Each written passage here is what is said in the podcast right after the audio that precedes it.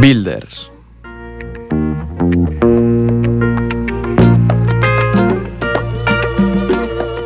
Mussolini.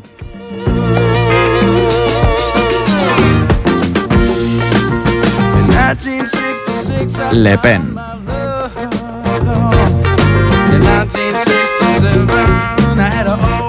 Primera Guerra Mundial.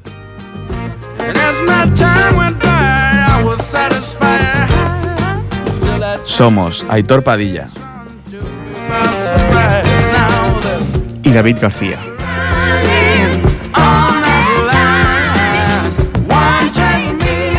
Y esto es Desde la Historia.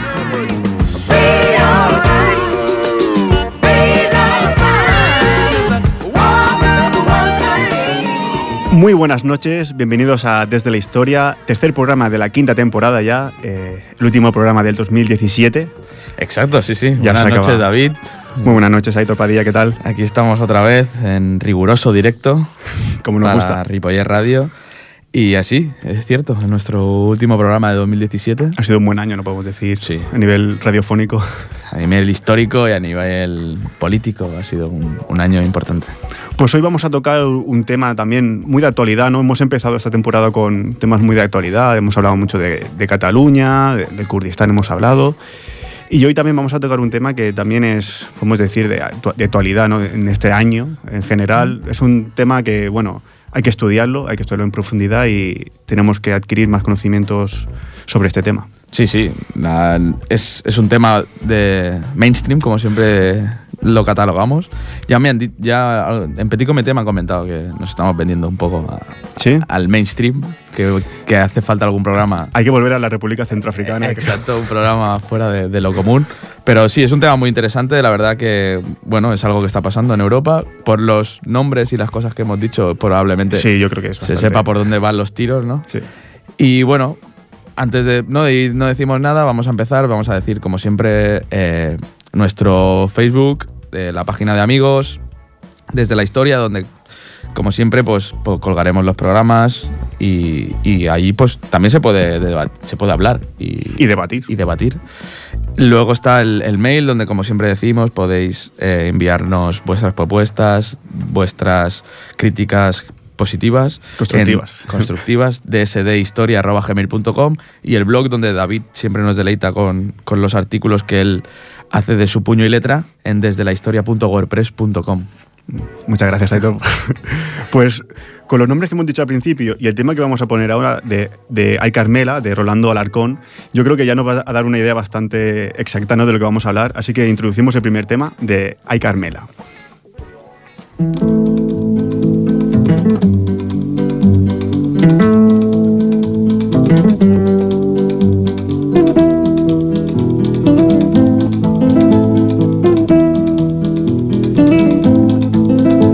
Viva la quinta brigada, rumba la rumba la rumba la. Viva la quinta brigada, rumba la rumba la rumba la. Que nos cubrirá de glorias, ay Carmela, ay Carmela. Que nos cubrirá de glorias, ay Carmela, ay Carmela. Luchamos contra los moros. Luchamos contra los moros, rumba la rumba la rumba la. Mercenarios y fascistas, ay Carmela, ay Carmela. Mercenarios y fascistas, ay Carmela, ay Carmela.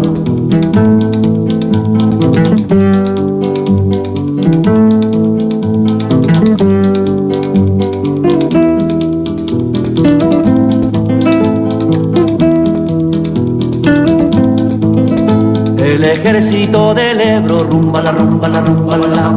El ejército del Ebro, rumba la rumba la rumba la la. La otra noche el río cruzó, ay Carmela, ay Carmela. La otra noche el río cruzó, ay Carmela, ay Carmela. Ya las fuerzas invasoras, rumba la rumba la rumba la, ya las fuerzas invasoras, rumba la rumba la rumba la, buena paliza le dio, ay Carmela, ay Carmela. Buena paliza le dio, ay Carmela, ay Carmela.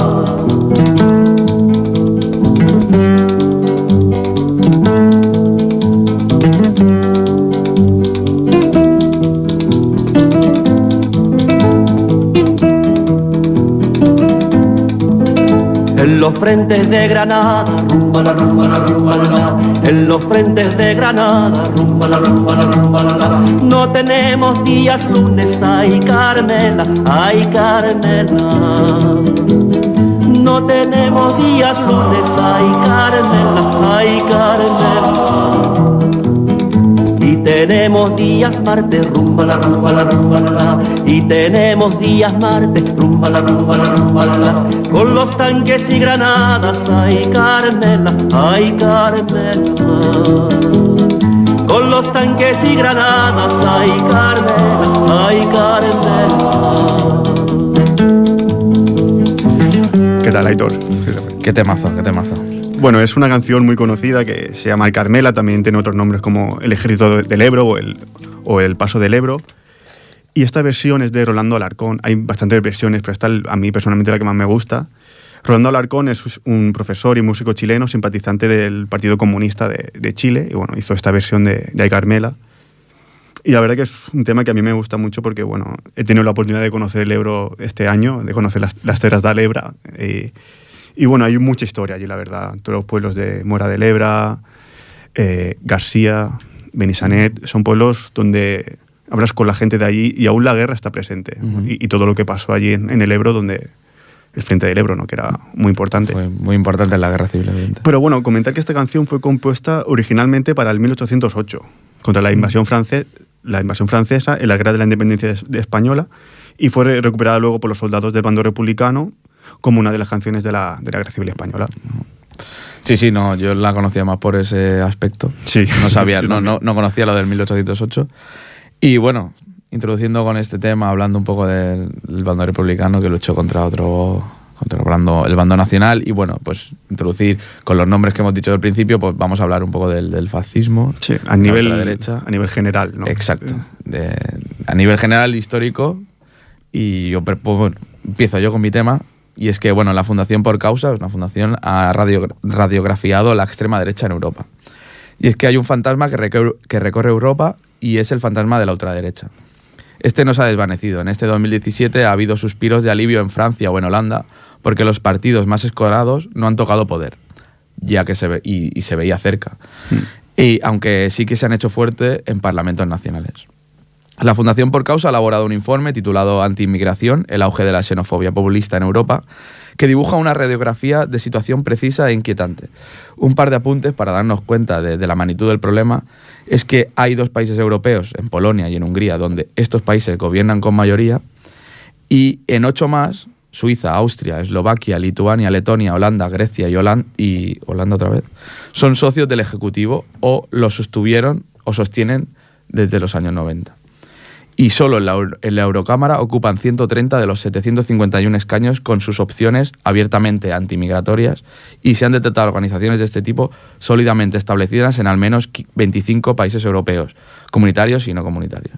Es decir, no es algo que a lo mejor aquí en España se detecta también, ¿no? El tema de, oh, hay organizaciones de ultraderecha, sí. sino que es un, un mal endémico europeo. Pero podemos decir que lo que más les unen a todos estos partidos políticos de estos países que hemos dicho es el racismo, uh -huh. básicamente. No es como la seña de identidad que tienen, ¿no? El, todas las políticas de antimigración que, que traen. Como, sí, como bien apuntan en el informe, la principal fuerza de estos movimientos reside en la, capacidad, en la capacidad para contaminar la posición de los partidos tradicionales y trasladar el eje del debate público hacia la derecha, forzando a contestar cuestiones que hace unos años hubiesen sido sencillamente intolerables. Al igual que en el fascismo y el nazismo del siglo XX, que tú nos, nos, nos dirás bien exactamente cómo fue, la ultraderecha actual ha, ha, surgido en un contexto de crisis económica y de creciente inseguridad. Pero sus mensajes se identifican hoy con un sentimiento euroescéptico, antiglobalización, mm. ultraconservador y nacionalista, que encuentra en la inmigración al chivo expiatorio perfecto, al luchar contra el otro de una forma nacionalista y en ocasiones xenófoba y racista, que es como lo que tú has dicho. ¿no? Mm. En cuanto a su ideología es complicada de concretar ya que pueden predominar elementos anticapitalistas, antiliberales o tradicionalistas y los nexos de unión pueden ser la religión, la cultura o identidad nacional, la etnia, el anticomunismo, la xenofobia, el antisemitismo e incluso el bienestar social, alcanzado o la nostalgia de un pasado más glorioso. Aterrizando en el panorama actual europeo podemos distinguir varios tipos de ultraderecha. El primero serían aquellos partidos con una clara identidad antieuropea y xenófoba y en particular islamófoba, pero liberales en lo social, ya que tienen dan apoyo al matrimonio homosexual, están en ciertas causas feministas, etc. Y con un discurso antisemita y atlantista, que el discurso atlantista sería anteponer un poco las políticas económicas y de buenas relaciones con Estados Unidos y Canadá hmm. antes que con los otros países europeos. En lo, económico, digamos que predomina lo liberal, ¿no? Hmm. Dentro de este. Exacto. Aunque también pueden haber en, algunos otros grupos eh, ideas anticapitalistas, pero lo predominante es el liberalismo económico, digamos. Sí, en, estos primeros ejemplos es eso. Son liberales en lo social y tienen esos pensamientos antisemitas, islamófobos y tal. y realmente tienen, no tienen ningún mensaje agresivo contra otras etnias o religiones, hmm. quitando esa, contra el Islam.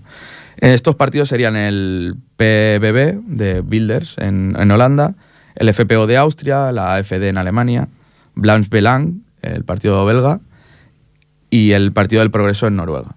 ¿El partido belga cuál? El, sí, el independentista flamenco, el Blanche Belang. Los el segundo ejemplo serían los partidos neofascistas, clásicos con discurso antisemita, antirromaní, anticomunista, xenófobo, islamófobo, homófobo, racista, nacionalista étnico y tradicionalista. Me quedo sin aire de, cómo se puede llegar a odiar tanto. Sí, sí, mucho odio. Increíble. Y económicamente, ¿no? Son grupos a lo mejor más conservadores en el sentido de proteccionista, ¿no? de, proteger la, industria nacional. exacto. Son partidos derivados de antiguos ancestros fascistas, mm. ¿no? como podría ser Al Amanecer Dorado en Grecia, el Jobbik en Hungría y el Partido Nacional Británico. Y hay un tercer tipo que sería más heterogéneo, con características de los anteriores y que se centraría más en temas como la eurofobia, el anti-establishment y la antimigración en general, donde sus mayores exponentes sería el Frente Nacional francés y el UKIP en Reino Unido. Pero, ¿qué les diferencia estos últimos de, los primeros, que son los liberalistas económicamente, digamos? es el anti-establishment, como tal, sin más, como, bueno, que sería también la postura de Donald Trump un poco, ¿no? Hmm. De, ir un poco en contra del sistema, ¿no? De, intentar destruir el sistema. sí, de, la, también es antiglobalización un poco, hmm. quizá, ¿no? Y entonces, dicho esto, presentando un poco los partidos, vamos a hablar pues, de, tres ejemplos. ¿no? El primero sería Alemania, que es el que tenemos más reciente, tuvieron unas elecciones hace poco, y es que Angela Merkel y su partido conservador y cristiano-demócrata no, han fracasado a la hora de formar una coalición para dirigir Alemania. Tras más de un mes de negociaciones entre los del CDU, que es el partido de Angela Merkel, los verdes y los liberales del FDP, estos últimos rechazaron eh, crear un consenso por creer que sus posturas estaban demasiado alejadas para tener que sellar el acuerdo. El presidente de la República Federal, Frank Walter Steinmeier, trata a la desesperada hora de cuadrar un acuerdo que deje fuera a la extrema derecha y a la izquierda radical, ya que si no lo logra tendrán que volver a, ver elecciones. O sea, no hay un acuerdo ahora en Alemania, que siempre ha sido el ejemplo de, cómo gobernar en coalición. Aquí en España pasó hace poquito que no, que no había acuerdo. y, tampoco pasa nada al final. Todo se soluciona. Eh, siempre ha sido el ejemplo ¿no? de las coaliciones, de cómo gobernar en coalición, y este año se ha complicado. ¿Por qué? La victoria de Merkel, nota la multada como se esperaba, y el ascenso de la ultraderecha son el resultado más llamativo de los últimos comicios, celebrados el pasado septiembre. Alternativa para Alemania, que es la FD, son ultraderechistas, se hicieron con un 12,6% de los sufragios y 99, 94 escaños. Quedaron en tercera posición dentro de, los comicios, haciendo palpable otro fenómeno de este tipo de partidos destacado por el informe, su capacidad de complicar las alianzas para que otros formen gobierno, por pura aritmética. ¿no? Y es que es eso, se complican un poco todo lo que es hacer una coalición al estar ellos presentes como mm. una fuerza tan, tan, tan potente. ¿no? Esta formación nació en 2013 con un sesgo claramente euroescéptico y luego reforzado en un ideario radical que ellos dicen no es ni derechas ni de izquierdas y se convirtió en el primer partido de esta ideología en acceder al Bundestag en más de, 70 años. Eh, la AfD mantiene un discurso claramente racista e islamófobo basado en la identidad alemana, que carga contra las instituciones blandas que no cierran las fronteras e incluso aplaude en público al nazismo, que es un gran tabú en Alemania. La crisis de los refugiados de 2015, parada en parte por el tapón aplicado por Turquía, cuando se veía a cientos de exiliados declarando su deseo de llegar a Alemania como si fuese la tierra prometida, ayudó a que este partido y otros menores de igual tendencia encendieran las alarmas de la población. Según el Ministerio de Interior eh, alemán, se producen 10 ataques diarios a, refugiados en Alemania. indica el estudio eh, Mm. de, de por causa. ¿no? Si- eh, 3.729 cas- casos registrados solo en 2016. Por causa, el- la fundación matiza que pese a todo persiste mucho la cultura de acogida en Alemania, ya que Alemania ha sido y es, con diferencia, el país Sí. más expuesto a la llegada de solicitantes de asilo. En los dos últimos años han acogido a más de un millón de personas y parte de su, ciudad- de su ciuda- ciudadanía se ha implicado de manera ejemplar en esta crisis. El- lo que quería apuntar, ¿no? Que, que pese a que sí que es verdad que, que ha aumentado la extrema derecha, también Alemania pues, es el país que, que, bueno, ha acogido a muchos de los refugiados que, que vienen de Oriente Próximo. Y es que, sí, a pesar de que la sociedad está, es muy, muy acogedora, el discurso anti-inmigración ha calado transversalmente en toda la sociedad y en casi todos los partidos con representación institucional. El otro ejemplo que puede- queremos poner, que nos queda aquí cerca, es Francia, que también hace poco tuvieron unos comicios, Sí. y es el candidato socioliberal, Emmanuel Macron, se impuso las presidenciales de Francia el pasado mayo con el 66,10% de los votos, frente al 33,90% recabado por su rival, que era la ultraderechista Marine Le Pen. Que llegó a segunda ronda, que ya es Exacto. bastante. que era el líder del Frente Nacional.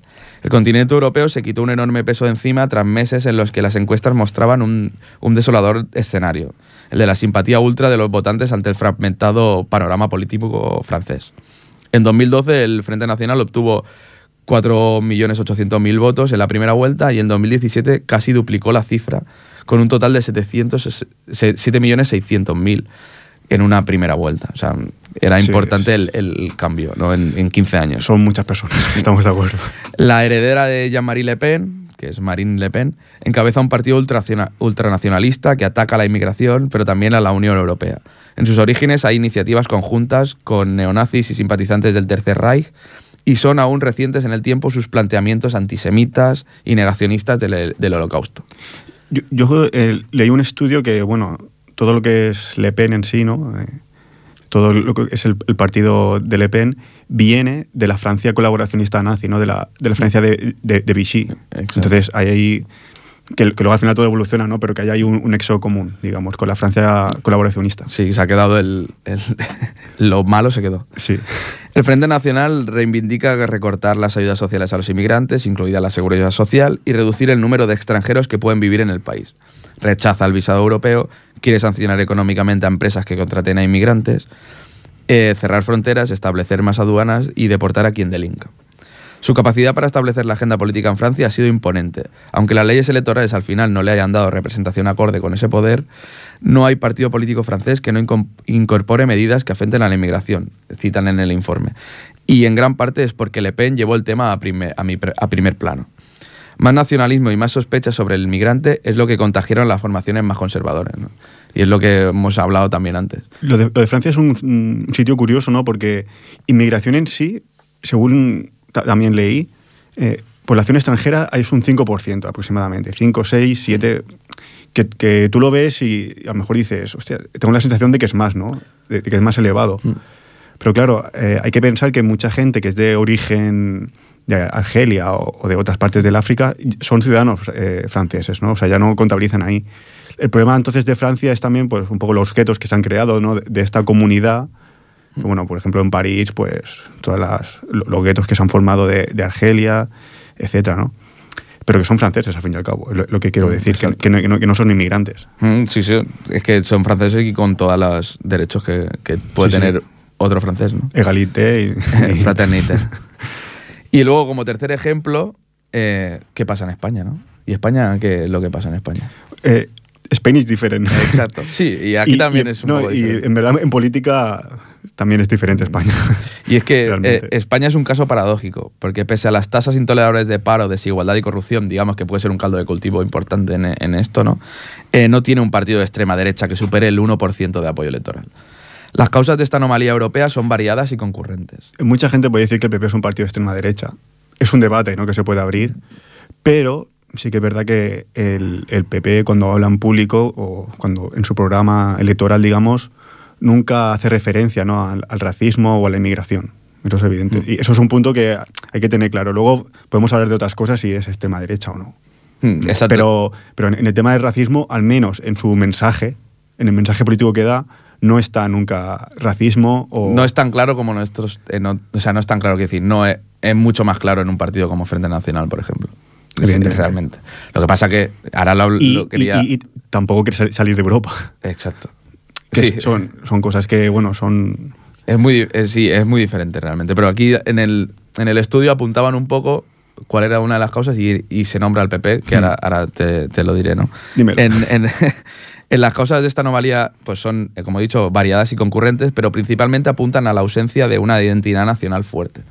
En España, asociada con el legado franquista y su abuso de la simbología y la retórica nacional católica, Totalmente cierto. Y la consolidaci- consolidación de los nacionalismos periféricos, la fortaleza de la identidad europea de los españoles frente a una menor identidad española, ¿no? Mm. o la mayor aceptación de las diferencias y del entorno mundial globalizado. Eh, eso, eso. Bueno, ahora parece que con lo que está pasando parece que todo el mundo se siente como más español, pero no sabemos si es el, esa identidad que reina en otros países donde la ultraderecha tiene más, más, más poder, ¿no? Bueno, es que también es eso, lo que está pasando en Cataluña también es algo diferente que no tiene una correlación con lo que pueda pasar act- actualmente en Francia, en Hungría o en o sea, lo que está pasando en Cataluña y España, pues es algo también excepcional. Sí, sí. O sea, realmente hay que estudiarlo desde un punto de vista, digamos, de- del régimen español. ¿no? Mm. Hay, hay que estudiarlo así porque no, no se puede comparar con ningún otro. Sí, yo me refería a eso, a la identidad nacional que a lo mejor no es tan fuerte aquí en España. Pe- Pero es eso, sí que, que- que se hace de referencia, sí, a la identidad española, ¿no? Desde, el- desde partidos, digamos, unionistas, se hace referencia a la unidad española, pero también con- constantemente a la unidad europea. O sea, te, te- están diciendo, eres español y europeo. Mm, Sí, eh, eso es lo, sí, lo que apuntan en el de esto, que es muy importante y la gente se siente como más europeo, ¿no? Y menos español. Claro, y bueno, no, no vamos a hablar más de Cataluña tampoco.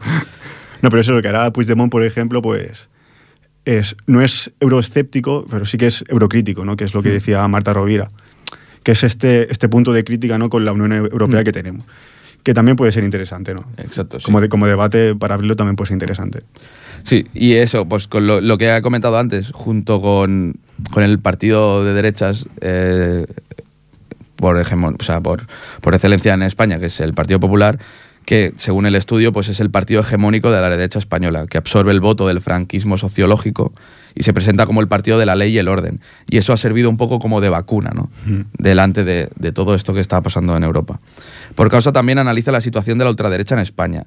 Reconoce que hay descontento por la crisis económica, que la inmigración se señala desde estos ámbitos como culpable del- de la falta de empleo y, y que se cree además que se hace que se pierda la identidad nacional. Y todo eso, como en otros estados europeos, podría haber llevado al auge ¿no? en estas posiciones extremistas. Pero lo cierto es que no tienen espacio en las inst- instituciones ni en las cámaras de representación. Pero es- también hay una razón histórica, una razón histórica clave. Básicamente no hay caldo de cultivo para estos radicales por la cercanía en el tiempo de la dictadura franquista, con la que asocian todos los movimientos ultraderechistas y fascistas que puedan surgir, así como los símbolos que, que ellos emplean. ¿no? Es lo mismo que ocurre en Portugal, también un poco, que es que es como que está muy cerca y como que asusta, ¿no? Todo lo que pasó. Portugal ahora que es uno de estos países que están de moda. Ejemplo. eh, países de ejemplo. donde gobierna la izquierda portuguesa, podemos decir, y bueno, a nivel de, de créditos, a nivel de deuda con Europa, se ven que está muy bien y el país está creciendo y, y ojo, bueno, Li- Lisboa es una de las ciudades ahora de moda, ¿no? Que todo el mundo va a Lisboa, y yo, vale, muy bien. Pero bueno, yo, yo me alegro, yo me alegro por Portugal. Sí, por lo que te une, ¿no? Con, con- Sí, con Portugal. Sí. Y bueno, y es que es eso, que en las últimas elecciones, que fueron en junio del 2016, el partido de extrema derecha que más votos alcanzó fue Vox y fue el decimocuarto partido más votado, con 47.800 votos. en- ¿Existe Vox? Sí, todavía existe. Es decir, que fue un 0,2% de los votos, comparado con el, no sé, no las cifras que hemos hablado, pero un 19, un 20% que podrían haber sacado en otro país. Pues la verdad es que es lamentable, pero es lo que hablamos, ¿no? Tiene otros, otras cosas em, por en medio, como puede ser pues, un partido que absorbe esa hegemonía de, que va desde el centro derecha a la ultraderecha a, a- a otros, a otros aspectos. ¿no? También está en el imaginario colectivo pues, la Falange Española de la Jons, que fue creada en 1933 por José Antonio Primo de Rivera y está empapada de los ideales musolinianos, pero no pasa de ser un reducto nostálgico, de nostálgicos y algunos jóvenes afines al nacionalismo extremo a un idea- ideario que relaciona la cesión de soberanía con la apertura de fronteras y lo marca en un proceso de islamización de Europa. Sin embargo, hay otros, de, otros dos partidos minoritarios ligados al nacionalsocialismo y la derecha extrema que siguen vivos y acaparan titulares, sobre todo en los periódicos ¿no? y en los telediarios, que son Democracia Nacional y el Movimiento Social Republicano. El primero fue creado en, en el 95 y lleva presentándose a elecciones desde el 99. Su mejor resultado fue en marzo del 2004, que obtuvo 15.000 votos, un 0,06% de los sufragios. No se presentó en los comicios del 2016, que fueron los más recientes, pero eh, en 2015 sí, obtuvo 1.600 votos y aunque tiene muy poco muy poca representación estatalmente, sí que ha llegado a tocar poder y ha gobernado en, algunos municipios, como Tardajos, en Burgos, y Gobernadón de Pinares, en Ávila. Bueno. Esperemos que siga siendo algo residual. exacto, sí, sí. Porque bueno, sí es cierto, ¿no? La extrema derecha, pues sí, existe en España, es una realidad, pero es minoritaria y esperemos que, siga así. Sí es verdad que con Cataluña se ha podido despertar, pero bueno, tengo el convencimiento de que sigue siendo algo minoritario y, repito, esperemos que, siga así, porque puede existir izquierda, derecha, puede existir todo, pero todo lo que atente contra la, integridad de las personas, ¿no? Y, todo lo que sea racismo, al fin y al cabo, pues hay que, hay que convertirlo en que sea un algo residual en la sociedad. Residual, sí, evidentemente. Y el segundo grupo, que era el Movimiento Social Republicano, pues bueno, nació en el 99 y se inspira en el Frente Nacional Francés, con el que coopera a nivel europeo, tiene muy buenas relaciones.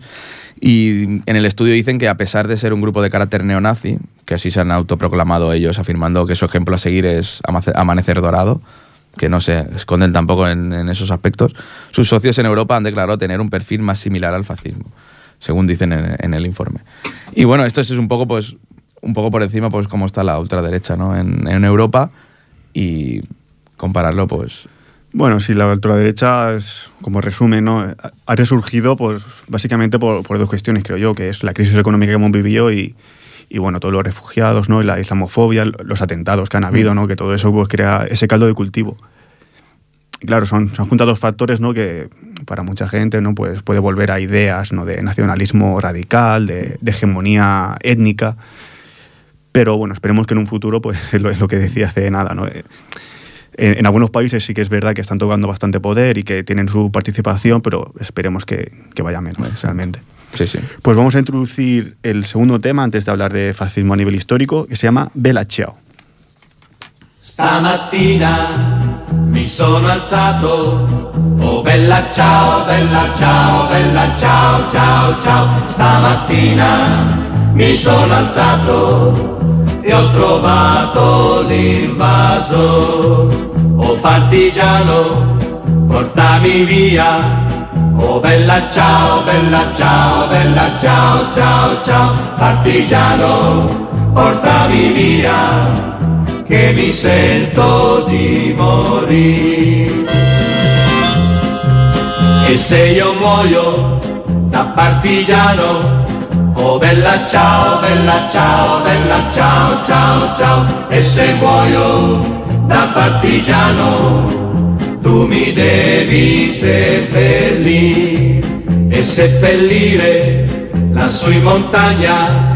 Oh bella ciao, bella ciao, bella ciao, ciao, ciao, seppellire lassù in montagna, sotto l'ombra di un bel fiore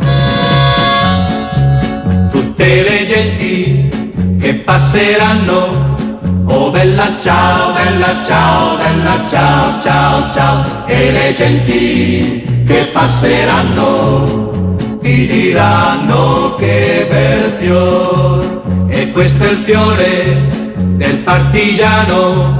Oh bella ciao, bella ciao, bella ciao, ciao, ciao. Questo è il fiore del partigiano morto per la libertà.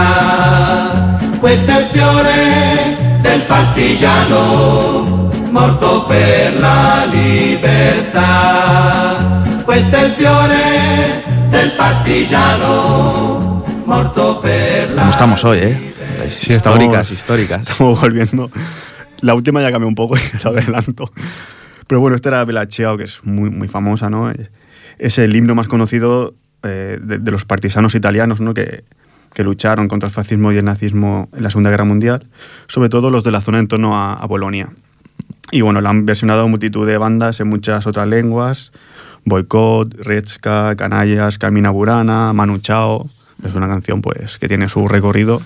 Pero me gusta esta versión más, más clásica, ¿no? Está, sí, es Italiano, puro y... Buenísimo, buenísimo. Pues en el apartado histórico vamos a viajar un poco a las raíces del fascismo para buscar una definición lo más precisa posible ¿no? de, de lo que es en sí el fascismo. término, el término fascista. Básicamente porque, bueno, eh, escuchamos muchas veces, ¿no? Tú eres fascista o, o al menos yo lo escucho mucho en, en debates o en los medios de comunicación. Fascismo, tú eres fascista, tal.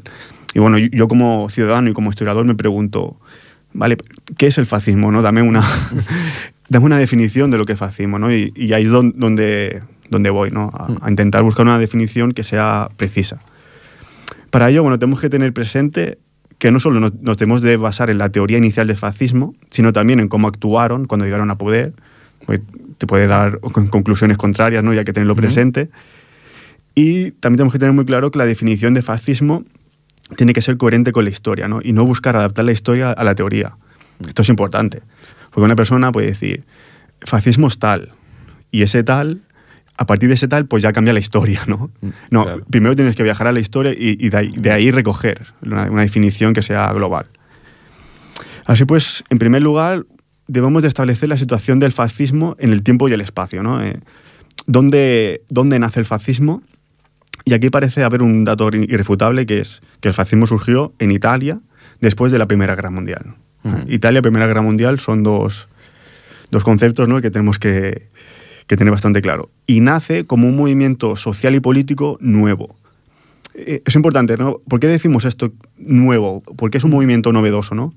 Básicamente porque es el primer movimiento que es a la vez, a la vez, nacionalista, revolucionario y organizado en un partido milicia que quería mono- monopolizar el poder y destruir la democracia para regenerar la, la nación.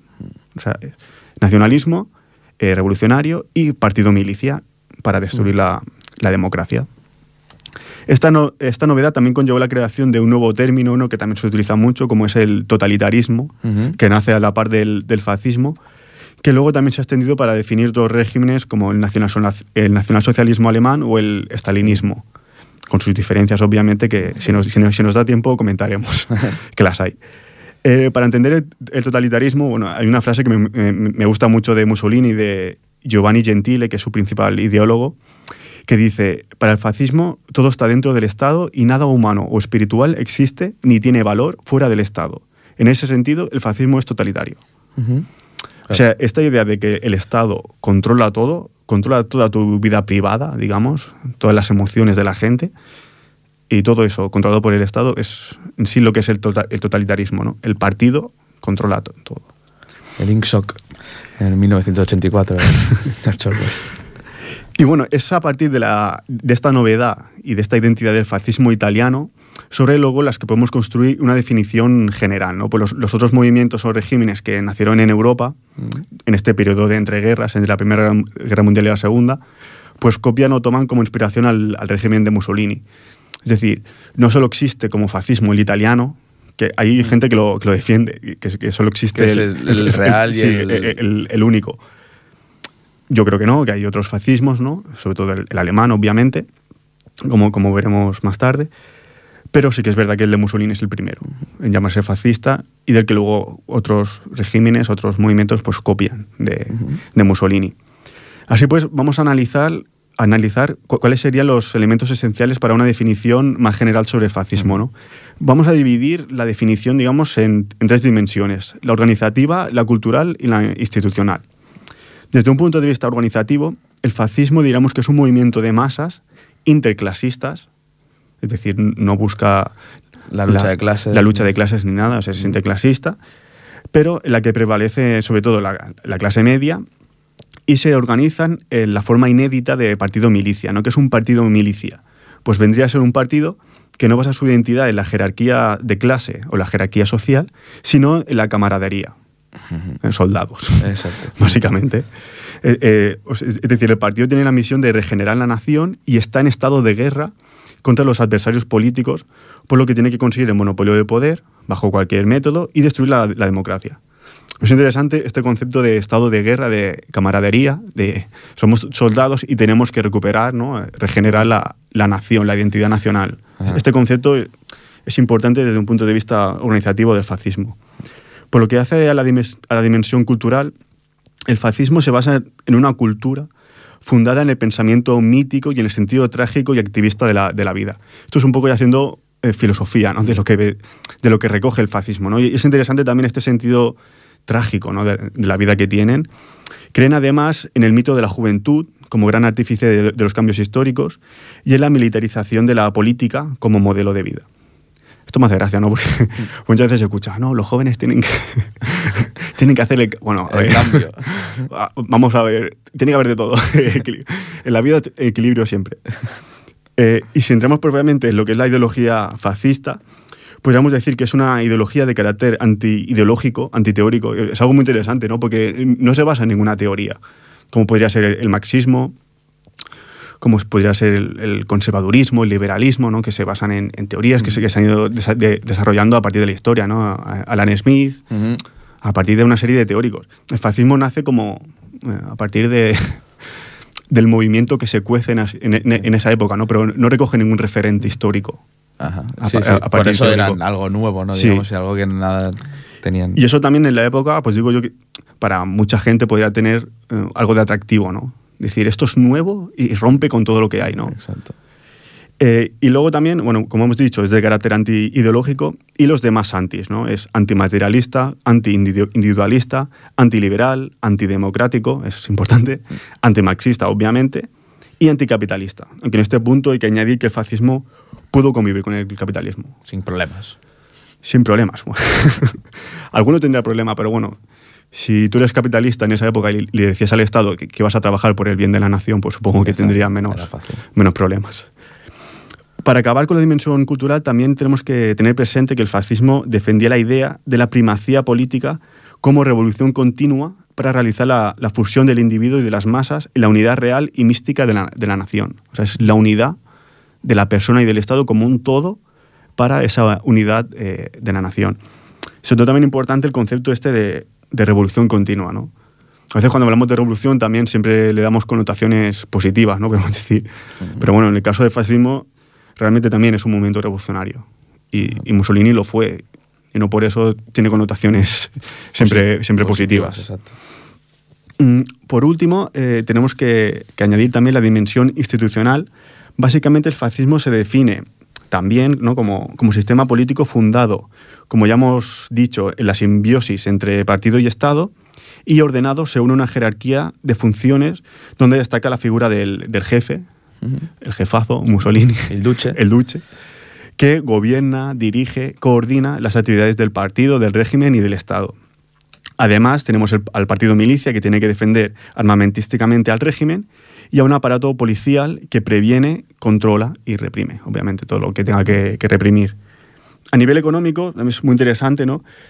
Eh, digamos que mantiene una organización corporativa que suprime la libertad sindical, amplía la intervención del, del Estado, es totalmente dirigista, y todo ello para crear un aparato económico que busque la colaboración entre las clases productoras, entre obreros, empresarios y Estado, ¿no? que forman como un ente entre todos. Que es el Estado Mayor, ¿no? Sí, eh, forman un ente que lo que quieren es, pues bueno, eh, la, grandeza de la nación. Es importante, sobre todo, tener claro eso. eh, economía dirigista. E- Ellos decían eso, que eran una tercera vía, que no era ni el, ni el capitalismo liberal, ni tampoco el, marxismo, ¿no? Es como una tercera vía que ellos crean. Y básicamente es eso, este corporati- corporativismo, que básicamente es la colaboración entre las clases, con el Estado como mediador, podemos decir, y bueno, económicamente pues es, es interesante nuestra visión.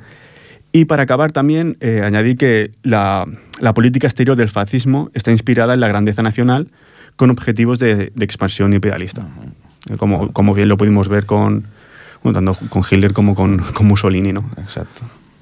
Eh, a partir de todos estos elementos que hemos ido diciendo y no introduciendo, como pueden ser el nacionalismo, el antiliberalismo, antimarxismo, partido milicia, totalitarismo, corporativismo, comunidad étnica, belicismo, etc. Todos estos conceptos que hemos ido introduciendo, a partir de todo esto podemos tener una idea bastante clara de lo que es el fascismo, ¿no? y de, lo que podemos recuperar ¿no? hoy en día para, para el estudio de- del, de- del fascismo. Entonces ahora la pregunta también que, que nos hacemos ahora, que me parece muy interesante, es ¿por qué surgió un fenómeno así en un momento dado de la historia del, del siglo XX en, en Europa? ¿no? ¿Por qué? ¿Por qué nace un movimiento con todas estas características que hemos ido diciendo? ¿no? Pues bueno, básicamente es importantísimo hacer referencia a la Primera Guerra Mundial. ¿no? Mm, No se puede entender sin, sin, Exactamente. sin hablar de ella, ¿no? Culturalmente, la Primera Guerra Mundial desacreditó las visiones optimistas y progresistas del futuro y del propio ser humano, ¿no? Est- Esta visión de armonía humana natural que defiende el liberalismo, de todos somos buenos, lo que decía Rousseau y todo esto. Todo, todo esto, claro, la Primera Guerra Mundial, Se lo carga. una guerra muy, muy dura, realmente, pues sí, se, se lo carga. Socialmente generó ejércitos de veteranos que buscaban expresar su cólera, su decepción, sin tener en cuenta una moralidad que podemos decir básica. Es decir, si se crea un- una serie de gente, claro, son veteranos de guerra, sumales también su familia, ¿no? que también estarían por ahí, pues, pues ya se crea un conjunto de gente importante. Y políticamente también generó tensiones económicas y sociales que excedían la capacidad de las instituciones existentes, básicamente eran liberales ¿no? Eh, o conservadoras, mm, más parlamentarias, menos, mm, mo- monárquicas o no. Eh, excedió esta capacidad de las instituciones existentes ¿no? para controlar estas tensiones que, que se generaron. Y, y claro, es, es importante esta idea de que el, el fascismo nace porque la democracia falla Ajá. y porque la democracia es incapaz de dar respuesta a un- a una situación política como la que estamos describiendo después de la Primera Guerra Mundial. Todo ello también pues, se- se tiene que sumar a, a lo que es la politi- politización de las masas, que es importante, ¿no? Todo esto, bueno, las masas empiezan a, a- a tener una participación política importante. También a la expansión de la revolución bolchevique. Mucha gente pues, tenía miedo de esta expansión bolchevique.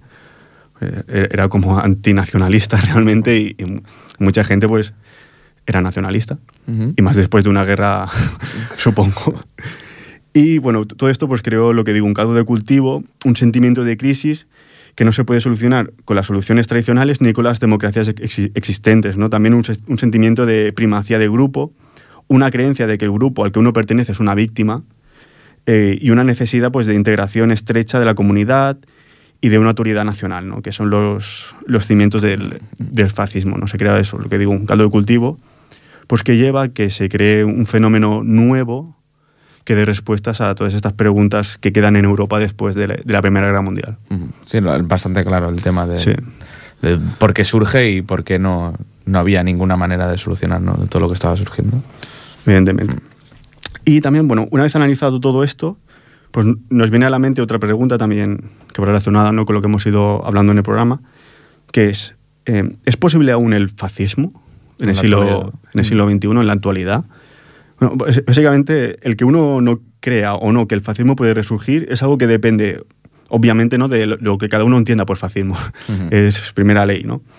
Hay quienes defienden que está volviendo, ¿no? que lo presentan como algo, eh, como un nacionalismo y racismo abiertamente violentos, y otros autores afirman que murió en el 1945, pues sus elementos definitorios no tienen lugar en un contexto actual. No, no- no estoy de acuerdo yo.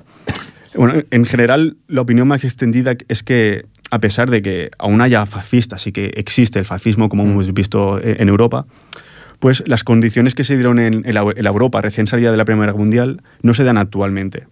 De todos modos, es evidente ¿no? que el fascismo actual o de futuro no tiene tampoco por qué parecerse literalmente al fascismo, claro, en, en sus símbolos y, y en sus acciones. ¿no? no tiene que ser tampoco lo mismo, no, no hay que ser tan purista. Se le puede denominar neofascismo también. ¿no? Sí. Pero claro, mucha gente dice, no, murió en el 45. Hombre, a ver, eh, el fascismo en sí, como lo conocíamos de Mussolini y de Hitler, obviamente sí, ¿no? A lo mejor sí que murió en el 45. Pero bueno, hay que tener otros elementos en cuenta también, ¿no? Que, que también son definitorios del fascismo y que, también se recuperan en la actualidad, ¿no? Y también es, es importante tenerlo en cuenta. Entonces, básicamente es eso. Si un movimiento o un partido político quiere prescindir de las instituciones libres para realizar las mismas funciones que realizaba el fascismo clásico, ¿no? de reunificación, purificación y regeneración de alguna comunidad o algún país en concreto, no hay ningún motivo para no establecer que es un movimiento fascista des- desde un punto de vista histórico, ¿no? aunque puedan tener un nombre diferente o Mm. símbolos diferentes. Amanecer Dorado bueno, sí, pues tendrá cosas diferentes, ¿no? Con, con el fascismo clásico, pero recupera muchos de los elementos definitorios. Sí, de hecho es- en el estudio lo tratan como algo mm, como hijo de un ancestro fascista, ya realmente, o sea, como que tiene la mayor esencia ¿no? de, de eso. Sí, por, por lo tanto es eso, que eh, es eso, el- lo, que, lo que decía hace un momento, ¿no? que no, no hay que ser tan purista en ese sentido, sino que hay que recoger esos elementos que definen el fascismo y ver, ¿no? Eh, estudiar si se dan en la actualidad en algún partido político o en algún movimiento, simplemente. Entonces, pues sí que podemos decir que el fascismo perdura en Europa. Lo que sí que soy un poco más escéptico es en pensar de que un, un partido político pueda mm, dominar un país en Europa, en eso sí que soy más escéptico. Creo que, bueno, todas las condiciones que se dan, que decíamos antes de la Primera Guerra Mundial, no se dan actualmente. También quiero pensar que tenemos un pensamiento, eh, bueno, con e- globalización y tal, un poco más, más realista, ¿no? De- y eso más, más global en general, aunque aún hayan reductos que, que quieran pensar como, como piensan los fascistas. Pero bueno, es eso, que existen, pero bajo mi punto de vista es muy difícil ¿no? que vuelvan a gobernar. Sí. sí, bueno, esperemos que sea difícil. ¿no? Esperemos. Bueno, pero es eso, que, que se han dado condiciones no similares a la Primera Guerra Mundial, obviamente, pero bueno, se ha dado una condición como es una, una crisis económica muy importante en, en Europa y el tema de los refugiados, islamofobia, sí. atentados. Y bueno, ha resurgido el fascismo en sí, pero tampoco se ha hecho dominante. Pues es la, la parte positiva con la que me quiero quedar. Sí, está, está bien siempre, ¿no? Pensar un poco. Ve- en- Ver el, el- el vaso medio, medio lleno. ¿no? Exacto. Y quisiera acabar con una reflexión del historiador Robert Paxton, que es uno de los grandes conocedores de- de- del fascismo ¿no? a nivel histórico. Y él habla mucho de las fronteras entre el fascismo y el autoritarismo. Y para él, por ejemplo, la España de Franco, pese a tomar prestados aspectos del régimen de Mussolini, o sea, aspectos fascistas, obviamente, según él, eh, la España de Franco es más católica que fascista. Hmm. Porque Para él el franquismo no comparte el, el ansia del fascismo para reducir a la nada la esfera privada de la sociedad y además lo que me parece más interesante es que basa su autoridad en pilares tradicionales como la iglesia, los, te- los terratenientes, el ejército, encargándoles el control de la sociedad en vez de a Falange, que cada vez es un partido que, bueno, sí, después de la guerra tiene sus, sus ministerios, etcétera, etcétera, sus posiciones ¿no? dentro de la sociedad franquista, pero cada vez va bajando más su, repercusión. ¿no? Entonces, es- eso del el partido milicia, ¿no? aquí en, en España, pues se pierde un poco, ¿no? Porque, claro, la iglesia, eh, el ejército, tienen un, un poder, digamos, a lo mejor en, en Italia o Alemania, si lo comparamos, pues, pues no es el mismo. Por último, también dice que, que Franco prefirió dejar a la población desmovilizada y pasiva, pese a que el fascismo también es un movimiento que quiere movilizar la, la población y tampoco intervino excesivamente en, en economía. También es verdad, ¿no? Sí, Eh, digamos que es algo que también, ¿no? la idea de Franco era que la gente estuviese calladita eh, en, en en casita y, y que no opinara nada, ¿no? lo, lo- cual es totalmente represivo, pero no, no tiene esa voluntad movilizadora. Sí, exacto. Sí, es la una diferencia Hmm. importante, ¿no? Digamos. Porque también hay otros autores reconocidos como Ferran Gallego, ¿no? un gran historiador, que defiende que no hay grandes diferencias entre el fascismo español y los demás fascismos. ¿no? La única peculiaridad que dice Gallego es que eh, en España se conquista el poder a través de una guerra civil, que es una peculiaridad ¿no? respecto a Alemania e Italia, pero en ningún caso se puede negar su naturaleza fascista. Gallego dice también que decir que no hubo fascismo en el régimen franquista es tanto como negar el antifascismo que, combatió en la Guerra Civil Española y el espíritu de las brigadas internacionales que vienen a España para luchar contra el fascismo. Bueno, también tiene mucho de razón. Y bueno, yo creo que ambas visiones pueden ser complementarias porque me parecen, bueno, son do- dos grandes historiadores que voy a decir yo, ¿no? Pero me parecen dos visiones interesantes y que al final en, en la mezcla, podemos decir, de estas visiones, pues podemos encontrar un poco lo que era la España de Franco. Sí, Que, que- que a lo mejor deberíamos volver a lo que hemos dicho al principio, de que Spain is different. Sí. a lo mejor el fascismo en España también era diferente. Sí, no, es que evidentemente los rasgos más característicos del fascismo de Mussolini o el de Hitler mm, no existen como tal en la España franco, ¿no? Y lo que tú has dicho, ¿no? De- aquí se tiende a, a tener a la gente tranquila, ¿no? Digamos, no Mm. movilizar a la gente, no que es represivo, como bien has dicho, pero es tener al- al- a la masa social y a la la identidad nacional sí que a lo mejor estaba más candente, pero no era, no era movilizadora. La gente no sentía la necesidad de, de luchar por nada, simplemente vivían y, y ya está. De hecho, la gente que, que, luchó contra Franco realmente pues, era minoritaria en España. ¿no? Hay, hay, datos que lo, que lo confirman. No era un movimiento, bueno, luego ya a partir del 70 sí que hay un movimiento porque ya se ve ¿no? ese cambio que tiene que haber en España. Pero antes tampoco hay un antifascismo, digamos, que luchase activamente en España. Y eso fue también porque eso, mucha gente estaba totalmente despolitizada en mm, España. Exacto. Sí, totalmente es, despolitizada. Esa es la, la, mejor, el mejor adjetivo, ¿no? Para sí, sí, o sea. lo, que, lo que pretendía ¿no? el franquismo, era despolitizar a la sociedad. Y, y en parte, pues, pues sí lo consiguió. sí. En parte, pero bueno, también es innegable ¿no? que, que recoge elementos fascistas, es evidente, que tiene ayuda a la guerra civil de, de los fascismos italianos y alemán también es evidente pero luego, es eso, ese fascismo se lo iba un poco a su terreno, digamos, Franco, y a lo mejor sí que es cierto ¿no? que pasa desde un fascismo a, a, un régimen autoritario militar, que es lo que podemos decir. Al final la frontera es muy ligera, ¿no? Es, es algo muy... Pero bueno, para mí yo creo que es un debate historiográfico muy interesante, para conocer bien lo que es el fascismo, porque te, te ayuda a conocerlo mejor, bueno, para saber también qué es, qué es el franquismo en España, ¿no? Que también queda como algo Sí, que es un tema que está demasiado en la boca, pero no se conoce mucho, ¿no? Y sí está bien siempre, ¿no? Pues conocer el, lo que fue el fascismo, lo que fue el franquismo y lo que había en común. Pues vamos a acabar con un tema de Romano Mussolini. Sí, el hijo de Benito Mussolini porque era músico. Músico de jazz. Vamos a introducir el tema y vamos, si podemos, hablando por encima porque queda poco. Y bueno, decir que el tema se llama Mirage es un gran tema de, de, jazz. Y decir que Romano Mussolini pues, fue un reconocido músico de jazz, pintor también italiano, que murió en el 2006. Fue el cuarto hijo de Mussolini y desde pequeño pues, sintió mucha debilidad por, por la música. ¿no? Y en Italia prácticamente era más conocido como músico que como hijo de... De hecho se hacía llamar Romano Full. Mira. Y como curiosidad, pues estuvo casado con la hermana de Sofía Loren. Anda. Ese ahí es nuestro dato como amarillo. Amarillisimo.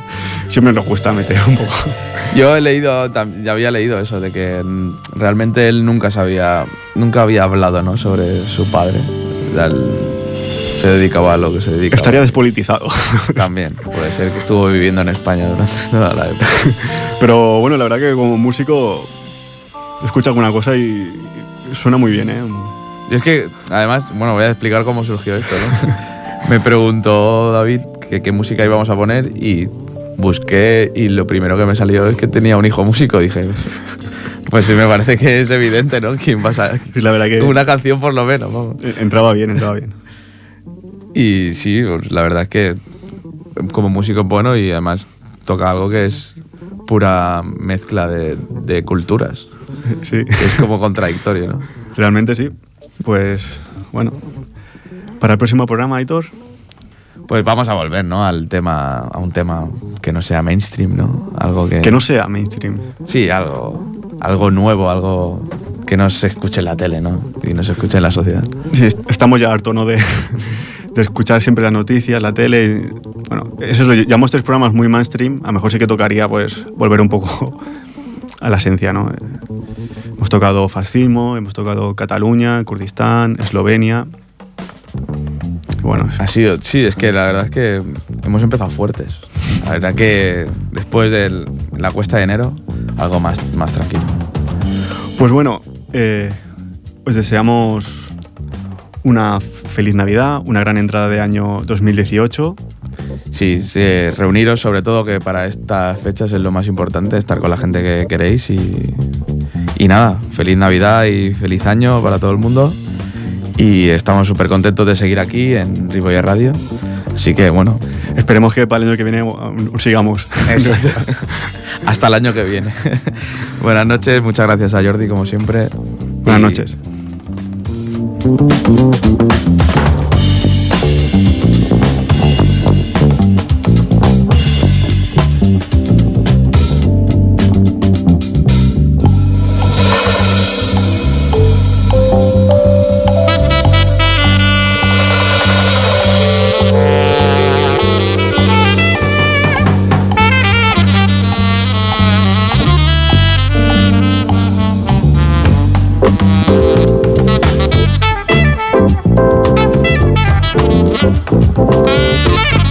Thank